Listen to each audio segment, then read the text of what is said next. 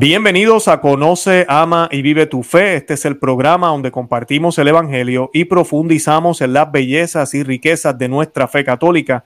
Les habla su amigo y hermano Luis Román y quisiera recordarles que no podemos amar lo que no conocemos y que solo vivimos lo que amamos. En el día de hoy me acompaña un rostro muy conocido en México. Yo me atrevería a decir a nivel mundial, si usted es un estudioso o le gusta aprender de las apariciones de la Virgen María, Sabemos que la persona que tengo aquí al lado mío es el Monseñor Eduardo Chávez desde México, es el canónico eh, oficial eh, de la Basílica de Nuestra Señora de Guadalupe, postulador de la causa de San Juan Diego, un hombre que conoce muchísimo de la, de la aparición de la Santísima Virgen de Guadalupe en México y de la vida de San Juan Diego y de las consecuencias grandísimas que tuvo este gran evento, además de todas las cosas que se han ido descubierto, detalles que a veces la gente no conoce, de la tilma milagrosa, porque es totalmente un pedazo de cielo lo que México cuenta y tiene ahorita mismo allá en, en, su basílica. Y pues en el día de hoy lo tenemos aquí. Yo quisiera darle pues la bienvenida al Monseñor Eduardo Chávez al programa. Monseñor, ¿cómo está? Bienvenido al programa. Es un gran honor estar contigo y con toda tu audiencia. Estoy muy contento, entusiasmado de poder hablar de la Santísima Virgen de Guadalupe. Qué bueno, qué bueno. Me alegro de verdad. Yo también estoy muy, muy, para mí es un honor tenerlo a usted, como ya le decía, fuera del aire.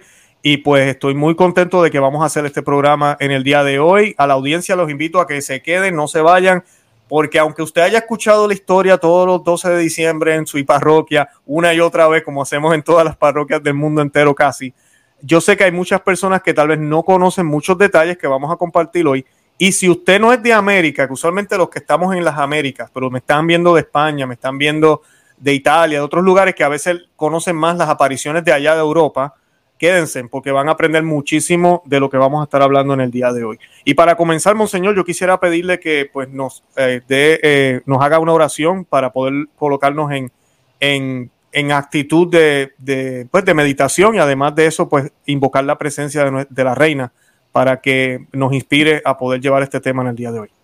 Muy bien, en nombre del Padre, del Hijo y del Espíritu Santo. Amén. Señor, te pedimos que nos asistas en este momento para que sea tu palabra, tu voz, tu aliento, lo que toque el corazón de todos nuestros hermanos, hermanas. Madre Santísima de Guadalupe, síguenos protegiendo y guiando para conocer más y mejor a tu Hijo y vivirlo vivirlo profundamente en donde estamos plantados y fructificar especialmente esa fruta del amor, el amor que tanto necesita nuestro pueblo. Gracias por estar aquí, gracias por usarnos a nosotros como instrumentos de este amor tan grande que tú nos das. En el nombre del Padre, del Hijo y del Espíritu Santo. Amén.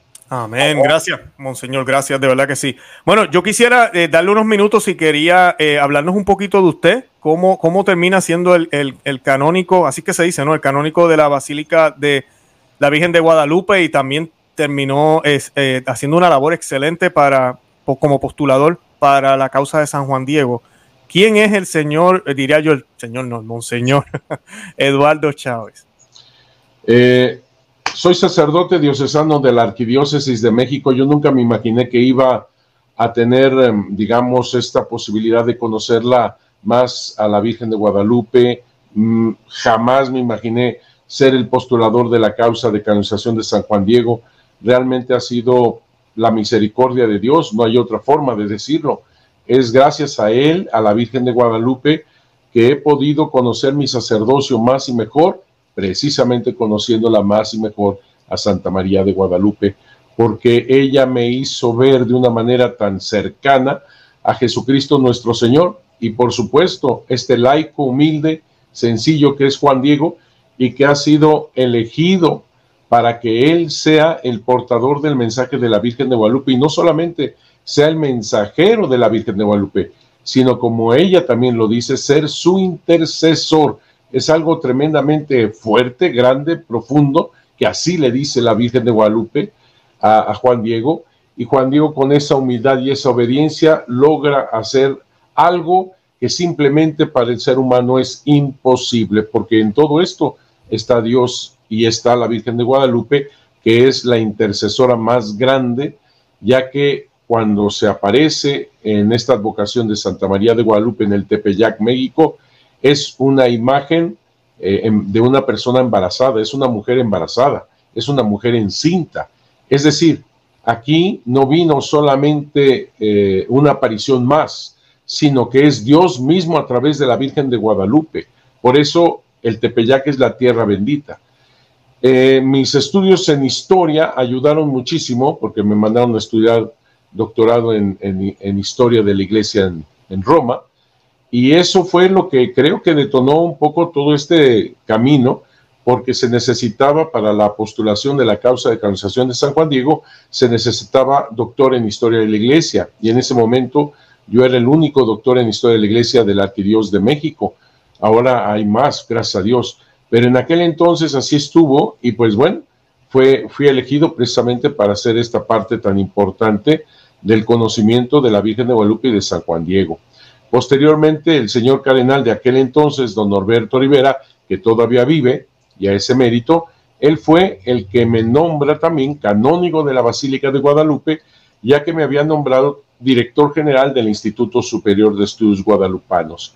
El Instituto Superior de Estudios Guadalupanos es fruto de todo lo que fue la postulación para la causa de canonización de San Juan Diego. Descubrir tantos documentos, conocer todo lo que pasó, el milagro que se necesitaba para esta canonización. Todo eso no se podía perder. Y entonces se hace este Instituto Superior de Estudios Guadalupanos, donde me nombra director, para que se continúe tres cosas. Seguir la investigación, el formar formadores, y el difundir este mensaje de amor para todo el mundo.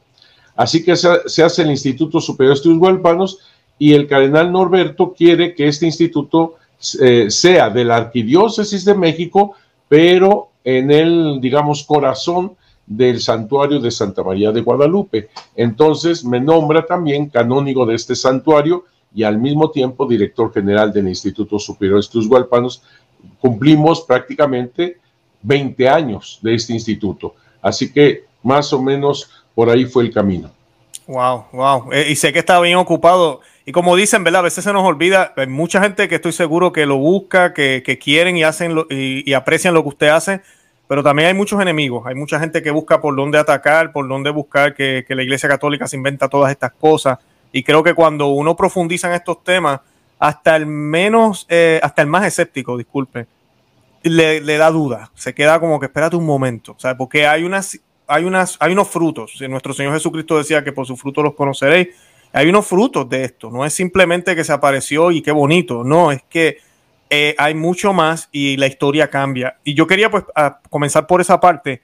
Eh, ¿Cómo eran las circunstancias en México justo antes de que nuestra Reina del Cielo eh, se mostrara a San Juan Diego? Mira, tocaste tocaste dos temas muy interesantes y muy ciertos. Cuando fue toda la cuestión de la postulación de la causa de canonización de San Juan Diego, hay que pensar, hay que tener muy consciente de que se está delante de un dogma de fe. Me explico. Cuando se hace todo este proceso, tiene que estar impecable, tiene que ser todo comprobado con documentación y la convergencia de todas estas fuentes históricas porque cuando el Papa, después de todo el proceso, estudio, investigación, análisis, crítica, cuando los abogados del diablo a todos se les contesta, cuando pasa por tantos filtros como son los especialistas, los catedráticos, los obispos, los cardenales, no, no, es una cosa porque cuando el Santo Padre en una solemne misa canoniza a alguien, va implícito el dogma de la infalibilidad del Papa. Es decir, que cuando el Papa llega al punto en que lo canoniza, dice tres cosas. Este hombre está en el cielo. Ahí entra no un dogma nuevo, ¿eh? no un dogma nuevo, el dogma de la infalibilidad del Papa. Ahí entra. Segundo, este hombre es puente de unión entre el cielo y la tierra.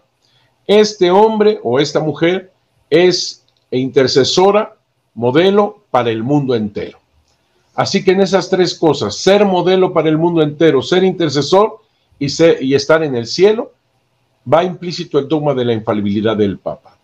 Por eso no, no se puede, eh, digamos, hacer las cosas prisa, sin la profunda eh, convergencia de las fuentes, sin ver todo bien hecho, etcétera. Además, un milagro que se necesita para que esta persona llegue al cielo.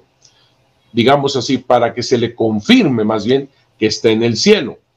Así que es muy importante todo lo que se hizo. Sí, hubo muchos, muchos en contra, sí. Eh, digamos que no muchos, pero sí pesados, sí fuertes, que no creían que estaban en contra. Pero habían otros también, voy a llamarles muy ultra guadalupanos, que también había que decir, a ver, eso que ustedes dicen sobre la Virgen de Guadalupe, por ejemplo, que está flotando la imagen, no es cierto. Que tiene temperatura, no es cierto. Que si le pones una luz en los ojos, estos ojos se dilatan, no es cierto. O sea, eh, tanto aquellos que estaban en contra como había que purificar algunas cosas que se habían extralimitado, vamos a llamarle así, por el amor, por el amor que se le tiene a la Virgen de Guadalupe. Lo que, lo que consideramos es la verdad que se puede probar en ese momento. Que una persona tenga, eh, vamos, que diga, a mí me parece que la Virgen me miró o me parece que hizo tal o cual cosa, bueno, eso forma parte de la devoción personal. Y ahí yo no me meto, ni nadie se puede meter. Es una caricia de Dios, nadie se puede meter en eso. Pero aquí había que resolver cosas objetivas y esto a través de la documentación histórica. Por la documentación fuimos captando cómo era el México en el momento de la aparición, eso, quiero decirte, tú, tú dices que eres de Puerto Rico. Yo te puedo decir que muchos mexicanos no sabíamos, y me incluyo, no sabíamos por qué la Virgen de Guadalupe se apareció. No se, se apareció, para nosotros es nuestra madre, claro que sí, pero no sabíamos este contexto histórico por el cual se apareció la Virgen de Guadalupe. Eso de que después de la conquista, en 1521 fue tremendo para los indígenas. Recordemos que la conquista en México no fue entre españoles contra indígenas, no. Fueron españoles, Hernán Cortés concretamente, que se aliaron con, con algunas tribus indígenas en contra de los mexicas o aztecas. Así que la conquista en realidad fue ganada tanto por los españoles como por los indígenas. y esto es una, una, realidad cuando se ve todo el drama de la conquista, que al final de cuentas terminan todos los indígenas, indígenas como vencidos, no por Hernán Cortés, que es el conquistador, sino por la primera audiencia que llega en 1528, en 1528. La primera audiencia con ese señor, un presidente que se llamaba Nuño de Guzmán. Terrible este señor, eh, fueron los que esclavizaron a todo mundo.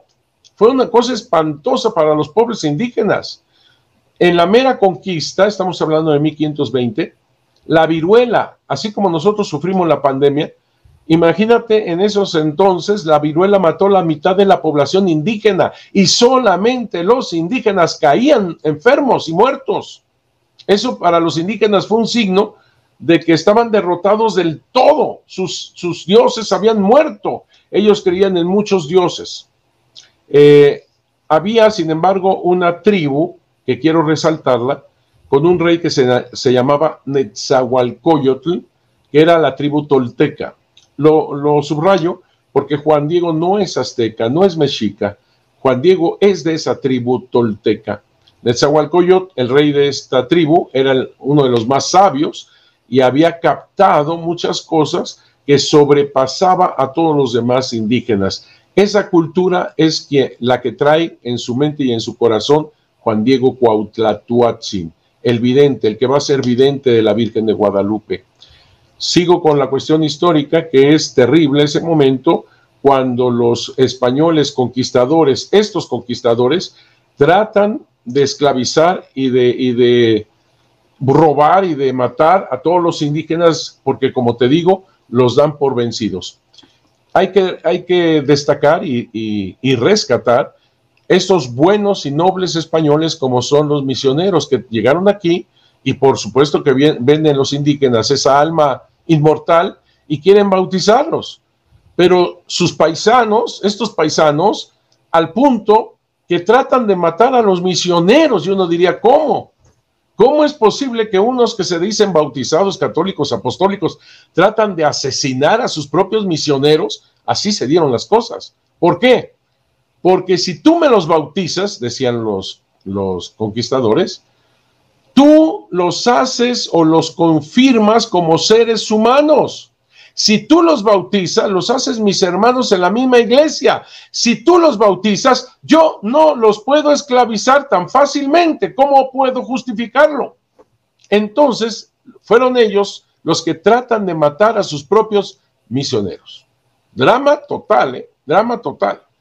A tal punto, y esto la gente casi no lo sabe, que el primer obispo de México, que llegó aquí en 1528, al siguiente año, en 1529, lo tratan de asesinar sus mismos conquistadores paisanos. Es algo increíble. Pero así como increíble es eso, nada más hay que pensar lo que estamos viviendo ahora. Si un sacerdote trata de, confirmar la humanidad de un niño en el vientre de su madre, hay que callarlo a como de lugar. Algo así sucede en aquel entonces de que tratan de matar a todos los misioneros. Lo dice Motonini en una carta al rey, se la manda, dice, estamos pensando todos regresarnos a, Castilla porque aquí nos quieren matar. Y este suceso tan terrible se, acopla, digamos, a otra cosa espeluznante para los indígenas, porque entre los mitos que ellos tenían decían, este mundo se va a acabar con cuatro terremotos. Y en 1530 nos estamos acercando al año de la aparición, 1531. 1530, tres terremotos. Los indígenas después de la conquista, la, viruela, la esclavitud, todo esto que estaban sufriendo, ahora resulta tres terremotos cuando ellos en sus mitos todos iba a terminar cuatro terremotos, faltaba uno solamente. Para terminar de sufrir, en 1531 un eclipse, un cometa. Todo esto los indígenas lo veían como presagios de que el fin del mundo estaba listo, a la vuelta. Ellos se acabaron. Y entre todo esto quiero también subrayar una de las frases más, para mí, la clave por la cual se aparece la Virgen de Guadalupe, que es la que grita, la que clama, Fray Juan de Zumárraga. En una carta de 1529 dirigida al rey, con todos estos desastres que hace la primera audiencia sobre todo, él dice así, si Dios no provee con remedio de su mano, está la tierra en punto de perderse totalmente. Wow. Si Dios no provee con remedio de su mano, está la tierra en punto de, de, explotar esto, de perderse totalmente. Esta carta está en el Archivo General de Indias en Sevilla y hay copias en Roma, en, los archivos de los monasterios de franciscanos. Así de terrible está la situación. Para mí esta es la frase clave por la cual efectivamente Dios interviene a través de la Virgen de Guadalupe. Qué bien, excelente. Eh, Monseñor, gracias. Yo no, no conocía mucho de lo que acaba de mencionar, de verdad que me, ha dejado boquiabierto, pero es eh, perfecto. So, en ese escenario sucede lo que sucede. Yo quisiera irme un poquitito entonces a las apariciones, aunque yo sé a la aparición, porque sé que eh, San Juan Diego, bueno, la historia muchos la conocen, pero me gustaría que en sus palabras tal vez nos las narrara un poco. Sé que, ¿verdad? Eh, eh, es un poco extensa, pero la misma vez es corta, extensa y corta a la vez. ¿qué, ¿Cuándo sucede? ¿Sucede a San Juan Diego? No sé. Que nos hable un poquito de él. ¿Era respetable? ¿La gente lo tomó en serio? ¿O los, pensaban que estaba loco? ¿Cuáles eran esas circunstancias cuando todo esto sucede? 1531 es cuando es la aparición del 9 al 12 de diciembre de 1531. Los indígenas, antes de todo este desastre, toda esta conquista, ellos tenían un, punto muy importante de su religiosidad, que eran los sacrificios humanos. Ellos pensaban que a través de la sangre y los corazones de las víctimas que tomaban prisioneros en lo que se llamaba Guerra Florida, el mundo entero, el cosmos entero podría tener vida con el corazón y las sangres y la sangre. Podrían los mismos dioses sobrevivir, alimentarse. Esta, eh, esta mentalidad indígena es algo increíble de que ellos hayan puesto la tarea de que gracias a, a los sacrificios que ellos hacían, porque ellos incluso se autosacrificaban, todo el mundo, todo el cosmos iba a poder continuar y por ende ellos con vida. Es el momento en el cual viene todo este desastre con esta fuerza del obispo, se aparece la Virgen de Guadalupe cuando Juan Diego va al catecismo. Juan Diego tiene que pasar por el cerro del Tepeyac. Se transforma el cerro del Tepeyac como un verdadero paraíso. Lo interesante es que a pesar de que Juan Diego está ya recibiendo el catecismo por parte de los franciscanos, él capta este paraíso totalmente indígena. Y, tan es así que dice él, ¿Dónde estoy? ¿Dónde me veo? ¿Acaso allá donde dejaron dicho mis abuelos, mis antepasados, en la tierra de las flores, Ochitlalpan, en la tierra del maíz de nuestro sustento? ¿Acaso en la tierra celestial? No se acordó de los franciscanos, hmm. se acordó de sus abuelos. Y aquí viene algo muy importante en la Virgen de Guadalupe, porque desde este momento vamos a llamarle guadalupano, porque todavía no la ve, pero es la atmósfera guadalupana eh, él, él capta que está tocándole el corazón todo esto. Por eso se acuerda de para, para lo que él es lo más importante que son sus ancianos. Era su gobierno, era su autoridad, era su sabiduría los ancianos. Y esto significa que la Virgen de Guadalupe está haciendo una perfecta inculturación del Evangelio. Es decir, la Virgen de Guadalupe no toma la manera que hicieron los españoles, que era arrasar con todo e imponer la cruz de Cristo. Por supuesto que rechaza las idolatrías y todo esto, la Virgen de Guadalupe, pero tomando lo bueno y verdadero que ya Dios sembró en el corazón de todo ser humano. El Concilio Vaticano II eso lo llama semillas del verbo, el anhelo de la vida, el anhelo de la verdad, en el anhelo de entender cuál es el camino para mi vida, la realización de mi ser, llámale como quieras. Y ese es Jesús, camino, verdad y vida, ese es Jesús. Son las semillas del verbo que Dios al crear al ser humano están ahí. La Virgen de Guadalupe toma eso y lo lleva a la plenitud en Jesucristo nuestro Señor. Esa es la inculturación. Lo digo de otra manera. Ella pone a Jesús en el corazón de todo ser humano eh, quiero decirte que esta frase de que ella es el modelo de evangelización perfectamente inculturada, pontificiamente, la dice San Juan Pablo II, un polaco, un polaco que ama a Czestochowa, pero cuando vio la Virgen de Guadalupe, cuando supo de ella, se enamoró, Juan Pablo II se enamoró y lo tenemos ya muy débil, muy, muy enfermo en los últimos años, estoy hablando del 2002, y él quería canonizar a Juan Diego en el Tepeyac, podía haberlo hecho en el Vaticano. Pero él, y a pesar de que los doctores le decían que no viajara, él les dice, yo tengo que ir a besar la imagen de la Virgen de Guadalupe porque en esa imagen comenzó todo. Siguiendo con la, con la narración de lo que sucedió en ese 9, sábado 9 de diciembre de 1531, te diré que es cuando oye su nombre, este laico humilde, es un laico humilde, no es un sacerdote, es un laico. Juanito, Juan Dieguito, ese es de nuestra raza, ese es de nuestros indígenas, ese diminutivo que significa amor, cariño, ternura. Subió Juan Diego a ver de dónde lo llamaban y es cuando se encuentra con esta noble doncella que viene embarazada, encinta, que viene en, esta eh, plenitud a nivel indígena, con este manto azul verdoso que solamente los, los emperadores indígenas podían usar, no cualquiera, porque era el, azul del cielo y el verde de la vida, solamente los emperadores podían usar ese color. La Virgen de Guadalupe lo, lo está usando Para ella, para, para Juan Diego, perfectamente sabe quién con quién está hablando, con la Madre de Dios, pero ella de todos modos se lo dice. Soy María, la madre de Troquenahuaque, Pamenoguani, Teyocoyani, Moyocoyotzin, el Tlaltipaque. Todo esto es náhuatl. Pero esto es lo que decía el rey Netzahualcoyo de mentalidad tolteca cuando captaba cuáles serían las características de un Dios, el verdaderísimo Dios por quien se vive, el dueño de la cercanía y de la inmediación, el creador de las personas, el dueño del cielo y de la tierra. Es tan fuerte esto que para cualquier indígena ver una mujer embarazada significaba que esa mujer en el vientre traía la síntesis de la energía dispersa en el universo, así lo decían los indígenas.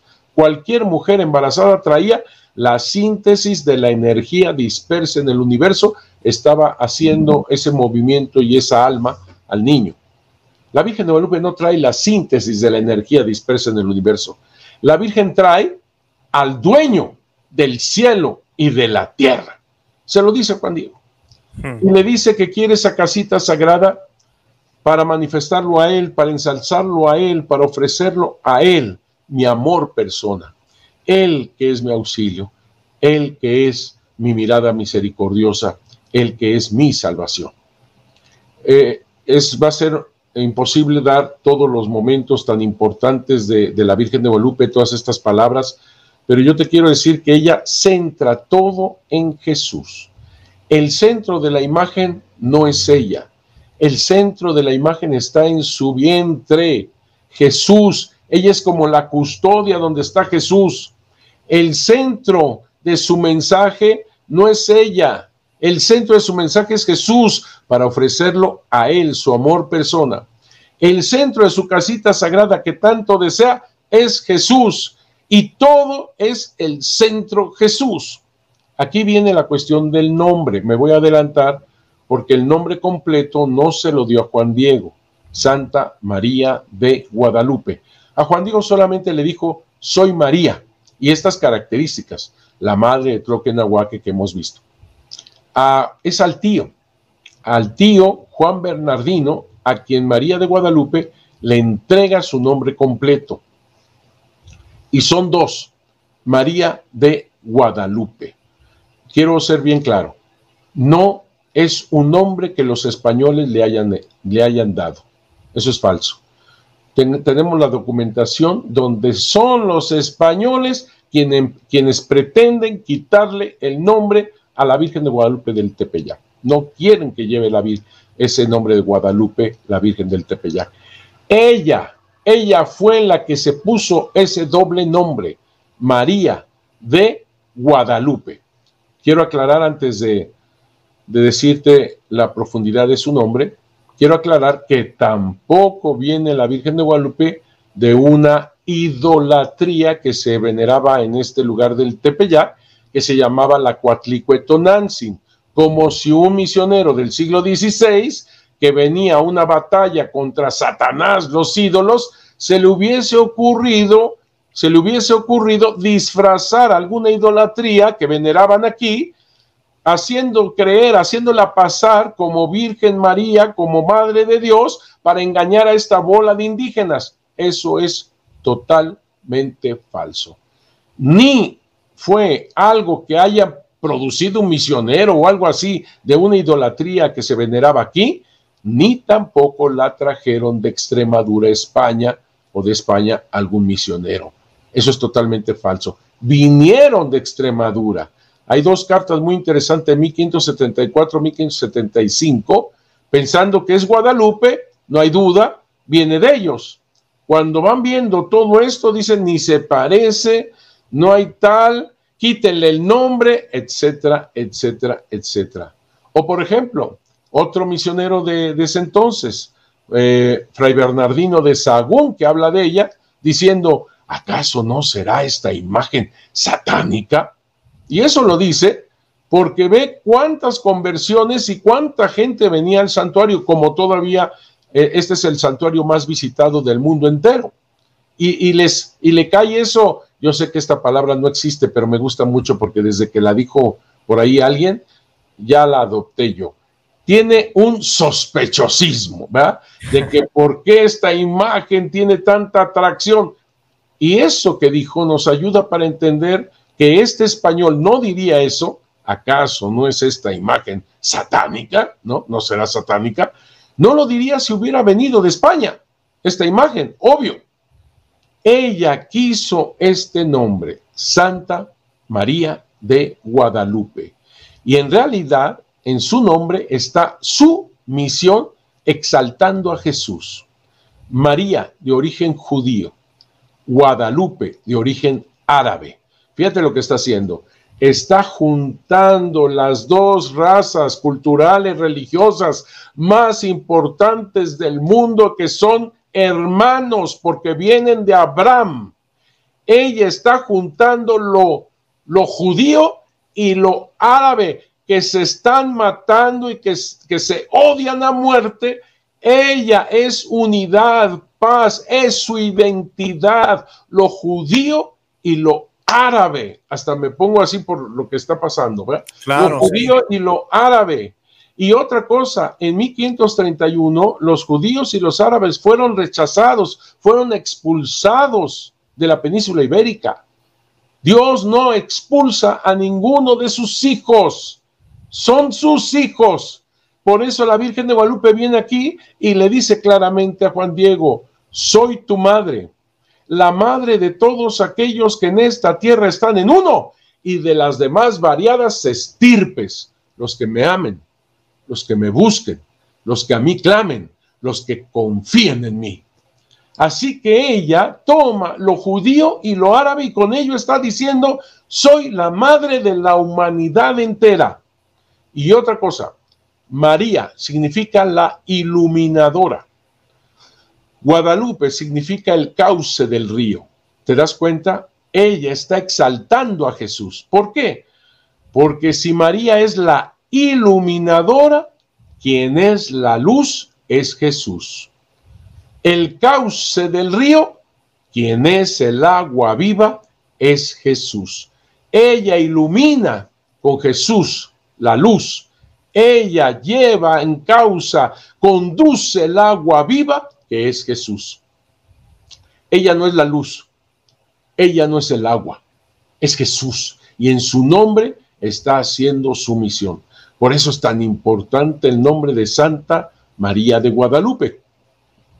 Siguiendo, ahí hay otra cosa muy importante en ese primer encuentro con, con la Virgen de Guadalupe, cuando ella le dice, que esa casita sagrada que tanto desea tiene que ser aprobada por el obispo. Efectivamente, aquel maltratado, humillado, casi asesinado por los que se dicen católicos y se dicen bautizados.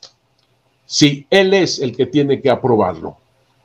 Si tienes que ir de nuevo, se va de nuevo. Si tienes que darle una señal, se le da la señal pero no se hace nada sin el obispo. Yo quiero que, entendamos cómo la Virgen de Guadalupe se yergue como el, primer santuario donde está Jesús en su inmaculado vientre. Ella pide una iglesia, una casita sagrada, pide un templo. Y ella la señal que da es eclesial, es iglesia. Este laico, el consagrado, es algo impresionante lo que hace la Virgen de Guadalupe. Pero sigo. Juan Diego va con el obispo, no le crea la primera, regresa, le dice con toda humildad que, que se busque a otro, porque él no es nadie, no es nada. Él es cola, ala. Yo necesito ser conducido, llevado a cuestas. No es lugar de mi andar ni de mí detenerme allá donde me envías, virgencita mía, mi niña, mi socoyotita. Pero la Virgen de Guadalupe le dice a este laico humilde, sencillo, tengo a muchos, pero es necesario que seas tú, se lo está diciendo al laico, al laico como tú. Tienes que ser tú personalmente. Por eso te pido, te ruego, te suplico que seas mi intercesor. Es algo tremendo, a la verdad es algo tremendo, que la Madre de Dios le pida al laico que sea su intercesor. Es algo increíble, de humildad, de sencillez. Es algo brutal. Juan Diego lo, lo trata de hacer, pero es cuando se encuentra al, al tío muy enfermo y él busca un sacerdote y por eso no puede atenderla en ese momento que se lo pidió, ya estamos hablando del 12 de diciembre. Y es cuando le da la vuelta al cerro tratando de evitarla. Juan Diego, al darle la vuelta al cerro, piensa que no lo verá. Y esta humilde doncella de Nazaret, Madre de Dios, claro que lo ve, baja del cerro y lo ataja. Y ahí Juan Diego le dice, para mí, una de las cosas más espantosas, más terribles, porque le dice, niña mía, un, un, tío mío, siervo tuyo, está muy grave, pero está a punto de morir. Pero para eso nacimos. Vinimos a esperar el trabajo de nuestra muerte. Terrible, terrible, terrible. Lo vimos en la pandemia. Vimos cómo muchos se enfermaron, murieron, pero vimos muchos también que perdieron la esperanza, que perdieron la esperanza. Muchos llegaron al punto de suicidarse. A eso vinimos, niña mía, a esperar el trabajo de nuestra muerte. No hay más. Por eso las palabras que ahí le dice la Virgen de Guadalupe y te las sigue diciendo, son tremendamente fuertes y no son para el tío en ese momento, son para él. No tengas miedo. ¿Acaso no estoy yo aquí que tengo el honor, la dicha, la alegría de ser tu madre? La Madre de Dios nos está diciendo eso.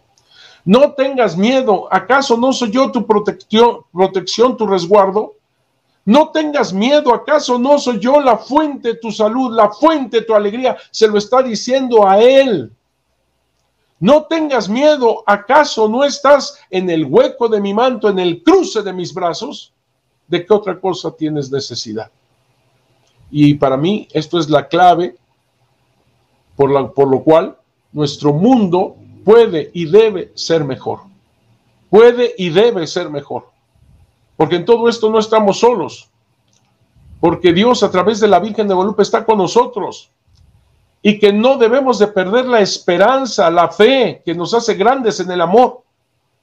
Y, y, Juan Diego creyó, creyó, te, te lo voy a decir de otra manera, sanó sanó. Se le devuelve la esperanza, la fe y se dispone a trabajar en bien del amor. Eso es lo que le pasó a Juan Diego. Creyó en lo que, en lo que le decía la Virgen de Guadalupe, que su tío ya estaba bien. Y es ahí cuando se aparece la Virgen de Guadalupe ante el tío y le da su nombre completo, como ya lo vimos. Juan Diego no, no, no sabrá esto hasta, hasta al final de todo. Cuando él se dispone, le dice la Virgen, sube al cerro, toma las flores. Eso es algo grandioso, grandioso. ¿Por qué? Porque para el indígena la verdad divina significa flor y canto, y precisamente donde él había escuchado cantos como de hermosos pájaros, ahí ahora surge la flor. O sea, todo esto se enmarca en la verdad divina, pero desde la mentalidad indígena. Es algo brutal de enculturación lo que está haciendo la Virgen de Guadalupe. Y ahí va Juan Diego con su tilma. Eh, sería un programa completo para, para aclarar lo que significa la tilma, pero voy a decir nada más dos palabras. La tilma para el indígena es su propia persona, es la, continuación de su propia persona. Con la tilma se casaban, anudaban la tilma al vestido de la mujer y se hacía el matrimonio. Es como el anillo de bodas es, es, es mi persona, es esta alianza. Este anillo no se me puede perder, este anillo no, se no lo puedo regalar, no lo puedo prestar, no, es mi persona, algo así. Y ahí trae las flores, se las enseña a la Virgen, la Virgen las toma, las planta, las coloca dentro de tu tilma. ¿Sabes lo que está haciendo la Virgen?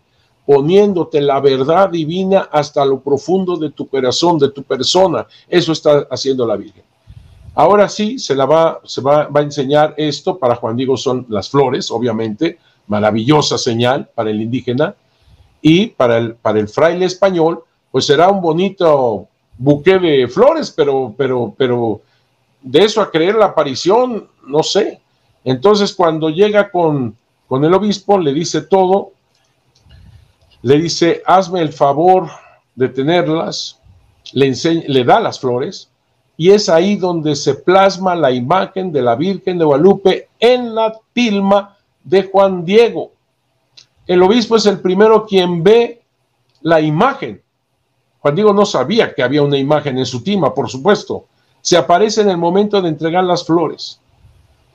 Así que esta es la señal, que son las flores, pero ahora con la imagen en la tilma, imagen cuyo centro no es ella, cuyo centro es Jesús.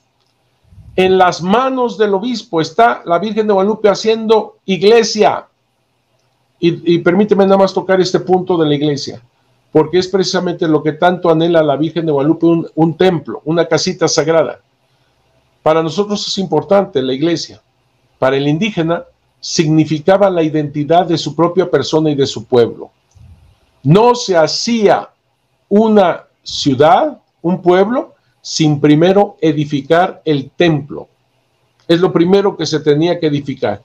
Si la Virgen de Guadalupe le está diciendo a este indígena, Juan Diego, que quería una casita sagrada en el llano, o sea, abajo, en el llano del Tepeyá, con ello estaba diciendo que quería una nueva civilización en el amor y sabiduría de Dios. Eso es lo que está diciendo la Virgen de Guadalupe a los oídos indígenas. Y esto es lo que hace por eso.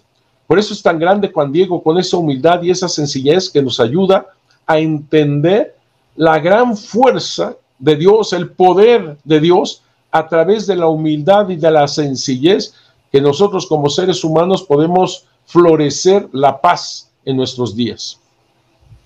Excelente. Quise, sintetizarlo lo más que pude. No, mejor no, mejor no lo podía haber hecho, de verdad que sí, lo, estoy escuchando y yo, wow, porque es cierto, hay muchísimos detalles que, que si los, bueno, nos empezamos a hablar hoy no terminamos. Eh, y sé que mucha gente conoce la historia y pues eh, yo estaré compartiendo, o si usted tiene algún link que podamos compartir con la historia completa, lo, lo compartimos en la descripción para los que no lo conocen. Ahora quería, quería preguntarle, Monseñor, luego de esto, eh, ya hasta la aparición, el obispo pues ya la reconoce. Eh, ¿Qué sucede? Comienza la construcción de la casita, como la dice la Virgen María. ¿Qué pasa con el pueblo indígena? ¿Qué pasa con los españoles? ¿Qué sucedió en México luego de todo esto? Eh, inmediatamente el, obispo le pide a Juan Diego que le enseñe dónde quiere la, su templo, la casita, esta casita sagrada a la Virgen de Guadalupe. Eh, en ese momento todavía no sabe que se llama Guadalupe, solamente María, nada más, porque después va a visitar al tío que es quien recibió el nombre. El caso es que Juan Diego va, le dice cuál es el lugar. Es muy interesante el lugar, porque es horrible, espantoso, de lo peor, porque el lugar donde ella quiere, que es en el llano del Tepeyac, en esa parte donde le dio la vuelta el cerro Juan Diego, es porque ahí pegaba el lago salado, porque todo esto era un lago salado, de Texcoco, que así se llama, y que en tiempo de secas, es decir, noviembre, diciembre, enero, el lago se retiraba, bajaba su nivel y se retiraba. Por eso Juan Diego le pudo dar la vuelta al cerro. Entonces, ahí donde quiere la Virgen, su casita sagrada, no era ni pueblo, ni camino, ni nada era lo que se descubría bajando el agua su nivel. Imagínate tú cómo estaba. Y fue prudentísimo Fray Juan de Sumarga al construirlo pequeñísimo de 3 por 6 a base de piedra y lodo. A base de piedra y lodo. Te, puedo decir que es como el Belén. Haz de cuenta, nació ahí Jesús, el Belén, eh, en esa casita sagrada y comienza una de las cosas más impresionantes de conversiones como nunca antes se ha dado en toda la historia de la iglesia, ni siquiera en la época apostólica. Miles y miles que anteriormente habían estado fríos, fríos, lo dice Motolinia, ahora lloran incluso para que les den el bautismo. Estoy hablando, lo dicen los mismos misioneros, que cerca de, en fin de semana, por ejemplo, cerca de 14 mil, 16 mil bautizos en un fin de semana. Quizás no lo dimensionemos. Yo fui sacerdote de una capilla de San Buenaventura aquí en México y recuerdo que un sábado yo tenía 12 celebraciones, 12. obviamente les dije a todos ellos que deben de traer su sacerdote porque nosotros no está permitido, etcétera, etcétera. Pero viva México, nadie trajo nadie y entonces yo tuve que, que afrontar todo, ¿no? Entonces me acuerdo de ese sábado perfectamente porque eh, era la primera comunión, era la misa del día, era un bautismo, era otro bautismo, era un matrimonio, ta, A la doceava celebración, y lo digo así fue, a la doceava celebración, yo ya no sabía ni qué, me acuerdo que era un bautizo y me parece que casé al niño con la madrina, yo la verdad no, ya, yo la verdad no sé, ¿verdad? es que es algo tan pesado, ¿no? Dos celebraciones. ¿Cómo le harían para 16 mil bautizos? O sea, es algo que, que, uno de veras se queda pasmado como ellos, porque ellos así lo describen, ¿eh? Es de asustar, es de admirar, es de maravillar y no terminan con ese tipo de, de elogios de la cuestión de lo que está pasando. Dos mil, tres mil indígenas correteando a los misioneros para que los confesara. Los matrimonios, como aquí se hacían los nobles, eran muchas mujeres, muchos hijos, etcétera, y los, los misioneros no podían, no podían darse a entender de que era con una sola mujer, etcétera, etcétera. Cuando se aparece la Virgen de Guadalupe, iban por la única mujer, la, la, primera con la cual se habían casado, para que no les negar, negasen el bautizo. Fue una conversión que nunca antes se ha dado, te digo, en toda la historia de la iglesia algo semejante. Y también los españoles se convirtieron. Hay un documento que se llama Información de 1556, que es un, este, una pelea muy fuerte del segundo arzobispo de México, Alonso de Montúfar, con el principal de los franciscanos. Es que Montúfar era dominico. Y en aquella época los dominicos y los franciscanos, estoy diciendo en aquella época, ahorita no, en aquella época pues no se podían ver y entonces se peleaban muy fuerte. El caso es que fue un, pleito muy grande, pero lo bueno de ese juicio que se, que se hace, gracias a Montúfar, nos habla de cómo van los españoles a la ermita y, van por multitudes y cómo ellos realmente viven tan fuertemente esto como actualmente podemos ver aquí en el santuario a tantos vietnamitas de Corea, eh, polacos, este, colombianos no se diga, ecuatorianos, norteamericanos, etcétera, etcétera, etcétera. Es una cosa que, como lo decía nuestro gran santo polaco, San Juan Pablo II, es el modelo de evangelización perfectamente inculturada. Juan Diego le pidió al obispo que se le pudiera construir una chocita a un lado de la ermita para poderla atender. Y así fue. Construyeron esa chocita y Juan Diego atendía a la ermita, hacía una especie de vida contemplativa, pero al mismo tiempo le decían el peregrino, ya que iba por todos lados para hablar de lo que había sucedido en ese momento. Así que todo esto se sabe por tres cosas, eso también ténganlo en la mente. Tradición oral, tradición oral comenzando con Juan Diego. La tradición oral indígena era sumamente importante en el siglo XVI. Tenían una memoria impresionante los indígenas. Prácticamente toda su cultura era basada en la memoria, tradición oral. Segundo, la imagen como códice, porque esa imagen se tiene, sí, que contemplar, claro que sí, pero leer. Los indígenas leían la imagen. Ellos vieron esa flor de cuatro pétalos a la altura del vientre. Esa flor de cuatro pétalos significaba siempre movimiento, siempre movimiento. Es como, es como nosotros los católicos que queremos dibujar a la Santísima Trinidad, hacemos un triángulo perdón, los indígenas hacían una flor de cuatro pétalos para decir Dios. Otra, cosas así, México en medio de la luna, en el ombligo de la luna. Así que ella viene a México, pero, pero no se equivoquen, México no, para la mentalidad indígena no era una nación, no era un país. Para la mentalidad indígena México está en el cosmos. México es el altar del cosmos, de donde viene este alimento para todo el cosmos. Esa era la mentalidad indígena. Era algo tremendamente fuerte porque no iban solamente los cuatro rumbos del universo, sino arriba y abajo. era algo cósmico para, para los indígenas. Así que ella viene a México, el lugar donde está el altar de donde se sustenta la vida, y nada menos trae al verdaderísimo Dios por quien se vive en su inmaculado vientre. Ella se incultura también a lo español porque es una imagen que toma Apocalipsis 12. Es esta señal que le ofrece al obispo que pidió la señal. Apocalipsis 12. Una mujer vestida de sol con la luna debajo de sus pies está a punto de dar a luz. Está inculturando hacia los españoles, les está hablando a los españoles. Y si después alguno de los que nos están escuchando leen Apocalipsis 21, van a completar toda la idea de señal de la Virgen de Guadalupe.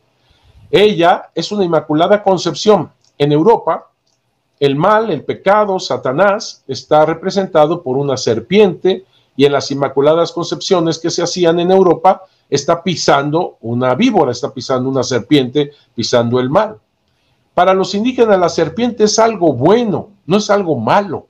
La serpiente es el líquido precioso, la sangre, el agua, fertilidad, el cosmos, es un ente sagrado, no, no, es, no es el malo, no es Satanás, no, nada de eso. Por eso la Virgen de Guadalupe es una inmaculada concepción, pero no está pisando el mal de esa manera, pisando una serpiente. Ella está en medio de la luna, que decíamos que es algo bueno, México, este cosmos, este altar del cosmos, y al mismo tiempo está aplastando lo negro de la luna que para los indígenas es el eclipse. Si para en Europa el mal, Satanás, es representado por la serpiente, entre los indígenas lo que podría llamarse como el mal, Satanás, es el eclipse. Ellos se dicen hijos del sol, así que un eclipse es lo más terrible que pudiera pasar. Ella está aplastando el eclipse.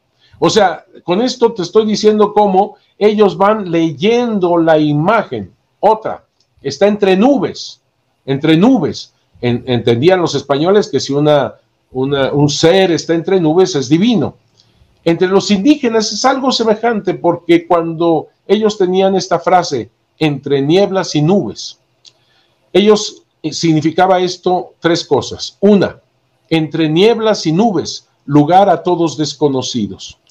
Entre nieblas y nubes, ustedes abren un cofre de tesoros espirituales del cielo. Entre nieblas y nubes, ustedes son ojos, oído y boca de aquel invisible y espiritual, en ustedes se vuelve visible. Eso es lo que significa entre nieblas y nubes. Poniéndolo ante la Virgen de Guadalupe, sus nubes que la rodean, claro que los indígenas entendían de ella que viene del lugar desconocido a abrir un cofre de tesoros espirituales del cielo. Ella es ojos, oído y boca de aquel invisible y espiritual, en ellas se manifiesta, se vuelve visible. Eh, te quedas, te quedas pasmado de la manera de interpretar en una perfecta inculturación que hace Dios a través de la Virgen de Guadalupe para, para dar su, su, buena nueva, su evangelio, para que esta persona es un ser humano, es hijo de Dios, un Dios que ha vencido el pecado y la muerte precisamente para tener vida eterna. Es ese mensaje. Excelente, excelente, Monseñor. Gracias. Ahora le pregunto, podríamos decir que luego usted habló de civilización, ¿verdad? Que esa casa simbolizaba la civilización. ¿Nace un México guadalupano, se podría decir, después de la Virgen de Guadalupe? Creo que todos saben que tenemos la Virgen de Guadalupe en el ADN. Creo que todos saben que los mexicanos, la Virgen de Guadalupe para nosotros no es una advocación más, forma parte de nuestra sangre, de nuestro ser. Ella ha forjado esta patria, no hay duda de eso. Eh, hay, habrán muchísimos ejemplos de gente que incluso dice que no creen nada, sin embargo son guadalupanos. Que yo tengo amigos judíos guadalupanos, árabes guadalupanos.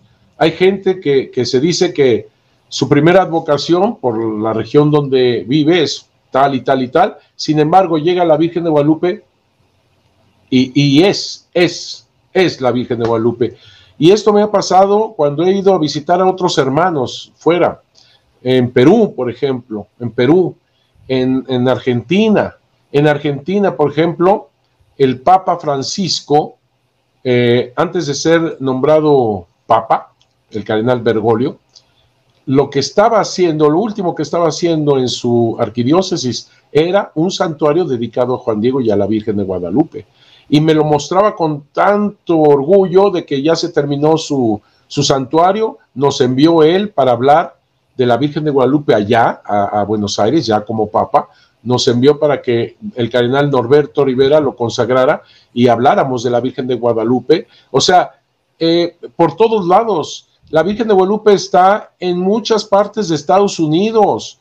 Eh, por ejemplo, en Dallas, la catedral es santuario dedicado a la Virgen de Guadalupe.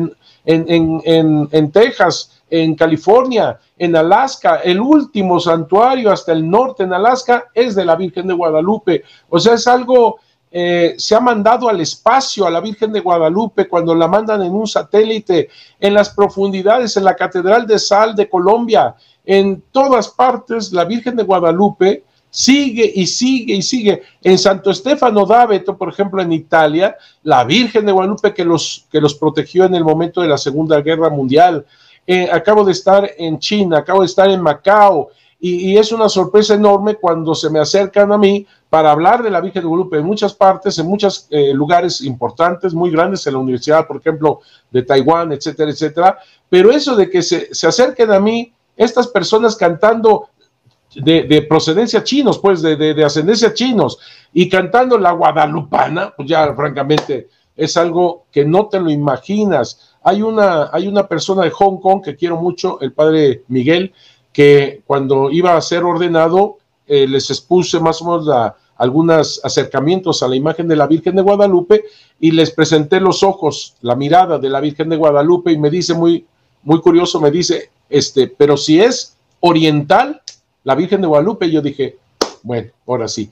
Y entonces me pidió regalado el, eh, la fotografía, se la regalé y con esa fotografía fue su presentación para su ordenación sacerdotal. Posteriormente con eso trae a muchos peregrinos de China. O sea, es algo que si te dijera más y más de todo esto que yo he vivido, de, de esa fuerza de la Virgen de Guadalupe, porque estamos hablando de la misma doncella de Nazaret, de, estamos hablando de la misma mujer, de la madre de Dios, de la humilde doncella que le dijo, soy la esclava del Señor, hágase en mí según tu palabra. Estamos hablando de la de la boda de Caná, estamos hablando de aquella que llevando a Jesús en su inmaculado vientre va a visitar a, y a trabajar y a servir a su prima Isabel, que incluso su, su saludo, siempre lo he dicho, nos queda corto, porque Isabel dice, ¿quién soy yo para que la madre de mi Señor venga a verme? No, no, queda corto, porque nosotros deberíamos decir, ¿quiénes somos nosotros para que la madre de mi Señor y mi Señor quiera quedarse a vivir para siempre en medio de nosotros?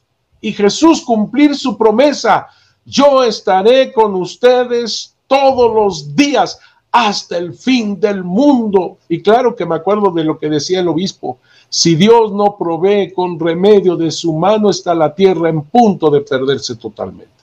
Definitivamente, amén, amén. Eh, Monseñor, ¿por qué los que nos están viendo deberían visitar la basílica? ¿Por qué usted cree que es importante peregrinar si no han ido nunca visitar la basílica, si sea una vez en su vida, la basílica de Nuestra Señora de Guadalupe? Eh, sería algo extraordinario, sin lugar a dudas. Yo les recuerdo que el santuario se encuentra en donde ella quería, abajo, en el llano del Tepeyac. Tepeyac significa corazón, cerro corazón, o punta, punta hacia el cielo. Cerro corazón, ahí lo quería. ¿Y por qué en el llano? Porque en el llano para los indígenas significaba lo que está bien eh, cimentado, lo que está bien sustentado, es lo más grande, lo verdadero, lo que tiene raíz, lo verdadero. Eso es para el indígena. Así que el santuario es lo verdadero en el corazón, en el Tepeyac. Sí, visitar el santuario sería algo extraordinario para todos. Yo entiendo que muchos de mis hermanos por la distancia o las cuestiones legales no lo pueden hacer físicamente, pero sí lo pueden hacer en la raíz de su corazón. Visitar el santuario de la Virgen de Guadalupe es tener ese corazón abierto, lleno de Dios. Es tener un corazón lleno de caridad, de amor, de ternura. es un corazón humilde que lo abre para que Dios esté ahí, como decían los indígenas, un corazón endiosado. Que la Virgen de Guadalupe abra ese corazón al amor de los hermanos, para, para captar, para ver, para actuar, para servir con misericordia. Saber que el que está a mi lado es mi hermano, es mi hermano. Y él como yo tenemos esa promesa de vida eterna. Visitar el santuario, peregrinar al santuario, se puede también a través de esa oración profunda de saber que en mi alma, en mi corazón está Dios y que tengo que ser verdadero hijo de Dios y comportarme como tal. Sí, es cierto, sería hermoso que todos pudieran físicamente visitarlo. Se visitan 23 millones de peregrinos vienen a este santuario. Para que nuestros hermanos tengan alguna idea, en San Pedro, en el Vaticano, la visita más o menos son de 17 millones anuales. 17 millones. Yo creo que esos, esos 7 millones han de ser más bien no peregrinos, sino más bien que van a ver el arte eh, del Renacimiento o algo así. Vamos a, dejarlo 17 millones. En, en, Fátima, 6, 7 millones. Lourdes, 6, 7 millones. Estamos hablando de la misma mujer, María. En Aparecida, Brasil, 11 millones. En el Tepeyac, México, 23 millones de peregrinos. Es el santuario católico más visitado del mundo entero, la Basílica de Guadalupe. Y así hay muchos santuarios alrededor del mundo dedicados a ella, a la Virgen de Guadalupe. Eh, no cabe duda que ese, ese amor tan grande para con Dios y de Dios para con nosotros está ella porque apenas llega mi saludo a sus oídos, el niño seguramente va a saltar de gozo en su seno, como le pasó a Isabel cuando escuchó el saludo de María. Por eso me, a mí me da muchísimo gusto que podamos hablar de ella cuando quieran, como quieran, porque es lo que alienta tu vida, tu esperanza, es lo que te ayuda a respirar y a palpitar. Eh, por eso digo yo como sacerdote, he captado más y más mi sacerdocio gracias a ella. he captado cómo cuando, ah, eh, cuando un sacerdote en la, en la misa levanta la sagrada hostia, ese cuerpo y esa sangre de Jesús es también, está implícito ahí el sí de María. Hágase en mí según tu palabra. Está implícito en mi sacerdocio todo eso. Excelente.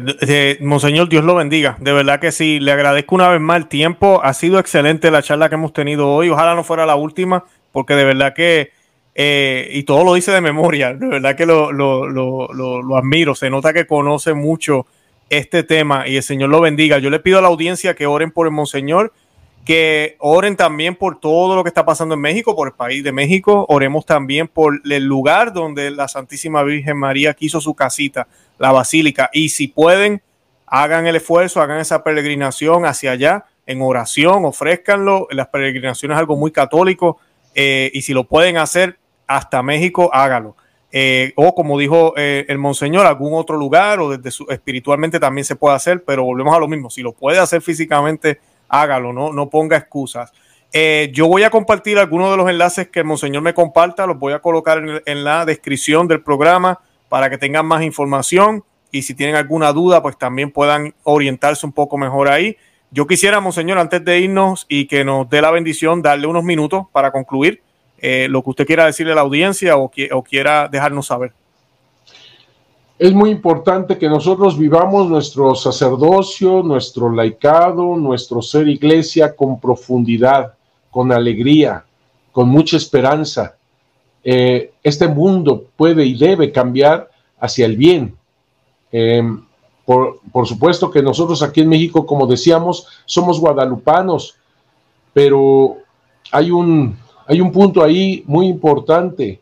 Debemos de serlo no nada más porque nos titulamos como guadalupanos, sino de verdad palpitar con todo lo que significa Dios en nosotros a través de la Virgen de Guadalupe. Yo quisiera terminar ah, diciendo una, pues yo lo llamaría una especie de, poesía de los indígenas hacia sus niños chiquitos. Porque esta manera de hablar de los indígenas es, es tal cual la Virgen de Guadalupe para contigo, para con nosotros. Decían los, los indígenas papás a sus hijos chiquitos, Socoyotito mío. Socoyotito significa mi chiquito, mi niño, el más querido, eso es lo que significa, ¿eh? Socoyotito mío, Socoyotita mía, el nacido de mí, mi hechura humana. Tú eres mi collar de piedras finas, mi plumaje de quetzal. Pórtate bien, sé honesto, sé verdadero, sé de un solo rostro y un solo corazón. Ten siempre presente en tu mente y en tu corazón que tú eres mi sangre, tú eres mi color. Ten siempre presente en tu mente y en tu corazón que tú eres mi imagen. En ti está mi pintura. Cualquiera que te vea a ti, socoyotito mío, socoyotita mía, me estará viendo a mí. Cualquiera que los vea a ustedes, vean el inmenso amor de Dios a través de la Virgen de Guadalupe en tu iglesia católica para el mundo entero. Que Dios los bendiga. Y gracias. Dios lo bendiga, Monseñor, de verdad, gracias. ¿Nos podría dar la bendición a mí, a la audiencia, por favor? Claro que sí. Que el Señor los bendiga, los cuide, los proteja, los acompañe, que Santa María de Guadalupe los siga cubriendo con su manto lleno de estrellas, en el nombre del Padre, del Hijo y del Espíritu Santo. Amén. Amén, bendito sea Dios. Gracias una vez más. Y nada, con eso nos despedimos. De verdad que los amamos en el amor de Cristo. Y Santa María, ora pro nobis, Santa María ruega por nosotros. Que Dios me los bendiga. Bye bye. Bye. No se vaya.